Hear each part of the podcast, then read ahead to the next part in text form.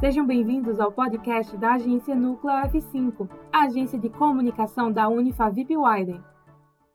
O episódio de hoje vai ser um pouco diferente. Um conto de Natal. Coca-Cola e a criação do Papai Noel que tanto amamos. Era uma vez, numa empresa chamada Coca-Cola, o setor de comunicação resolveu mudar a história. Queriam trazer a alegria do Natal para famílias por todo lado, mas como fariam esse sonho ser realizado? Em 1920, em anúncios apareceu o primeiro Papai Noel que a Coca-Cola escolheu.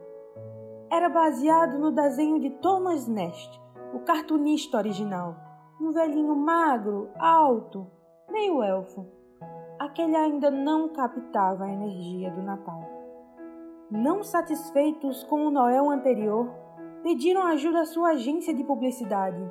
Nos ajudem, por favor! O executivo da agência Darcy, Art Lee, respondeu com a voz alegre. Já sei como vamos prosseguir.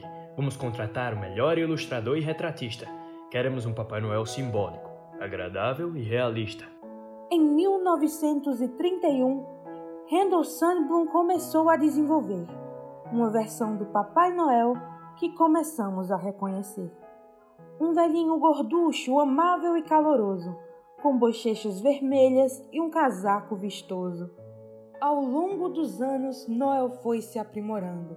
Os anúncios o mostraram lendo cartas, comendo biscoitos, entregando brinquedos e com eles brincando.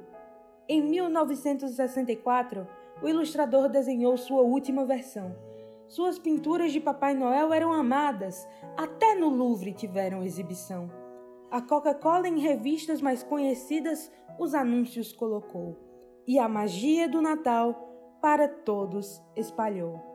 A Coca-Cola e o Bom Velhinho andam de mãos entrelaçadas, e a magia do Natal passa por todas as casas. E agora uma mensagem que o Papai Noel deixou. Um Feliz Natal a todos! Ho, ho, ho! É isso, gente. Se vocês gostaram do nosso conteúdo, deixem um comentário no nosso Instagram, NúcleoF5. Lá a gente vai manter vocês atualizados de tudo que vai rolar por aqui.